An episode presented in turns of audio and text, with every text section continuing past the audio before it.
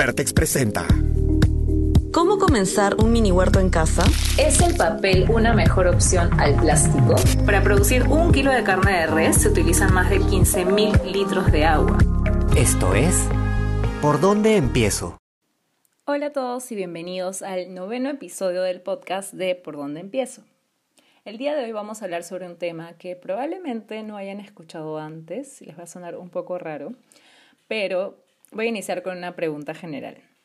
¿Tenían idea que todos o casi todos somos víctimas de la obsolescencia programada? Y de seguro se están preguntando ahorita, ¿qué es eso? ¿Qué es obsolescencia programada? Y bueno, en palabras cortas, la obsolescencia programada significa que aquello que compramos normalmente ha sido programado para ser obsoleto o inutilizable en poco tiempo. Y peor aún, la mayor parte de las veces es como si nosotros mismos estuviésemos programados para que creamos que eso que, que, tenemos, ese producto que tenemos, ya es obsoleto o ya está inutilizable cuando todavía no lo es. Se los voy a explicar con un ejemplo sencillo.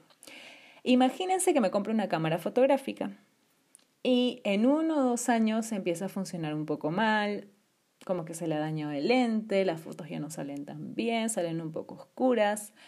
Y la cantidad de megapíxeles que tiene mi cámara ya empieza a sonar un poco pobre o hasta ridícula comparada con las nuevas cámaras que hay hoy en día de nueva generación, con tales megapíxeles, más delgadas, etc. ¿Les suena familiar? La obsolescencia programada en verdad no, no solamente se aplica a los aparatos eléctricos, pero sí en este tipo de aparatos es donde se hace mucho más evidente. De hecho, les voy a contar dos ejemplos personales de lo que me ha pasado a mí con este problema de la obsolescencia programada.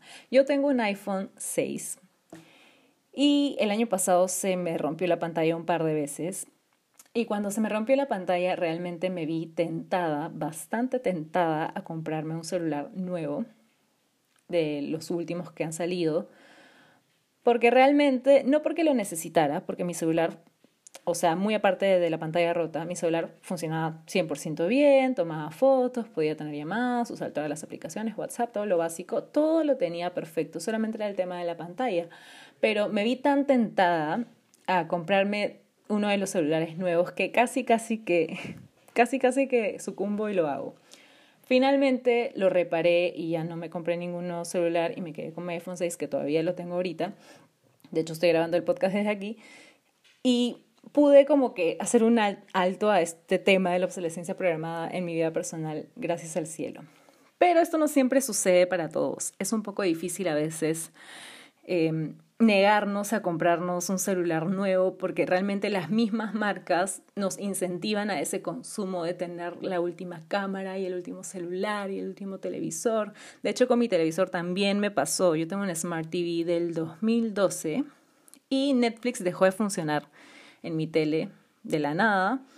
Y cuando le, le, escribí a Netflix, porque no sabía por qué ya no estaba funcionando si yo pagaba la suscripción todos los meses, me dijeron que como mi Smart TV era fabricación 2012, Aparentemente Netflix ya había cortado palitos con todos los televisores que tenían fabricación de ese año para atrás y solamente mantenían su relación con los televisores de, los televisores de 2013 en adelante. En pocas palabras me estaban diciendo, tienes un, un teléfono muy antiguo, este, un televisor muy antiguo, tienes que tener un televisor más nuevo. Así que ahí me vi un poco como obligada a comprarme un televisor nuevo, pero realmente no quería porque no lo necesitaba, porque mi televisor funciona perfectamente bien, lo único que no tiene, bueno, lo único que no tenía era el tema de Netflix, ¿no? Pero aquí en mi casa lo estábamos usando bastante por el tema de la cuarentena y tal, así que finalmente lo que hicimos para resolverlo fue comprar un Chromecast, que es un dispositivo pequeño donde puedes proyectar cualquier cosa, en verdad, de un iPad, de un celular, de una tablet, incluyendo Netflix, YouTube, Facebook, lo que quieras, se puede proyectar eso al televisor gracias a este dispositivo, ¿no? Porque conecta el televisor con el dispositivo. Entonces, finalmente tuve que comprar algo nuevo, sí, pero al menos compré algo más pequeño, que de hecho consume menos recursos, y no tuve que comprar un televisor nuevo, que era lo que no quería. Así ven que en verdad algunas marcas nos obligan un poco también a que nosotros tengamos este comportamiento y finalmente es un comportamiento de comprar más y más y más por tener lo último en tecnologías y tener algo nuevo porque pensamos que lo nuestro ya está obsoleto, ya está pasado de moda, ya está antiguo.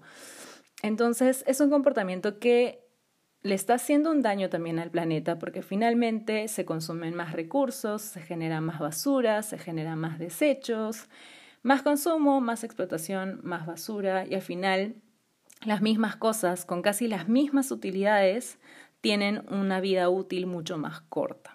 Entonces, es como que en el mercado mismo se fabrican cosas más deficientes para que nosotros tengamos también esa necesidad de reemplazarlos más rápido.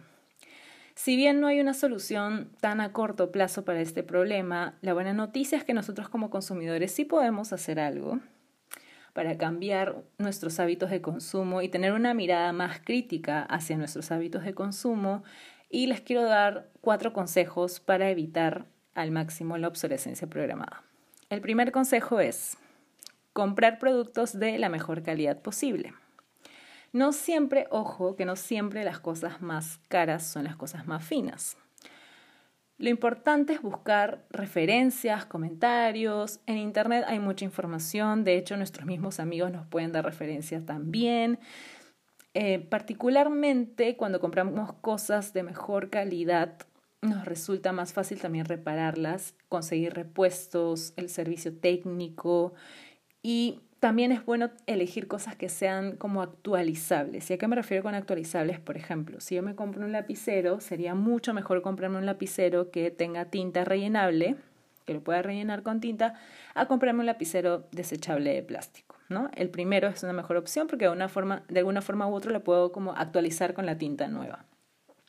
El segundo consejo es que elijamos cosas que sean atemporales. ¿Y a qué me refiero con atemporales? A cosas que sean trascendentales, que no sean solo de moda o que pasen de moda rápida. Rápido. De hecho, esto se puede aplicar mucho al tema de la ropa, de la vestimenta. Muchas veces nos compramos prendas que están súper de moda, de repente están de moda ese año, pero luego al año siguiente lo vemos en nuestro closet y ya ni siquiera nos gusta, ya hasta nos parece feo porque ya pasó de moda. Entonces, en ese caso es mucho mejor comprar cosas como un polo básico, un jean clásico. Siempre lo clásico va a durar durante el tiempo y vamos a darle un uso mucho más largo que cosas que solamente están de moda en ese momento. El tercer consejo es, repara y reutiliza tanto como les sea posible. Y esa frase en verdad lo dice todo, ¿no? Como les contaba con mi celular, que lo reparé hasta el último momento que todavía lo tengo. Y es que cuando compramos cosas de buena calidad, en verdad, es más fácil que podamos repararlas. Entonces, asumiendo que nos hemos comprado algo de la mejor calidad posible, podemos encontrarle siempre un arreglo. Por ejemplo, una licuadora, si se me malogra, la voy a poder reparar. Si se me malogra el microondas, la refrigeradora, de seguro lo voy a poder reparar con el servicio técnico, con la garantía que tenga este aparato. Entonces, siempre va a haber una forma de reparar las cosas si no lo podemos hacer nosotros mismos, como les decía, con los especialistas en el tema, o si son cosas más pequeñas, porque puede ser hasta la ropa, una prenda, alguien nos va a poder ayudar para reparar estas cosas. Con toda seguridad, siempre va a haber una forma de repararlo y si no, al menos reutilizarlo y evitar que termine en la basura. Y el cuarto consejo es que nos involucremos nosotros también un poco más en esta lucha contra la obsolescencia programada Escribámosles a las marcas, exijámosles que vendan cosas de mejor, de mejor calidad, que fabriquen cosas reparables, que fabriquen cosas actualizables y sobre todo que asuman la responsabilidad por la huella, la huella ambiental que se genera cuando sus productos dejan de funcionar. Si bien falta todavía un largo camino para que todas las marcas tengan esa responsabilidad por sus productos, hay que empezar por alguna parte y hay muchas marcas que sí están generando cambios, así que en definitivo vale la pena seguir alzando nuestra voz ante estos temas.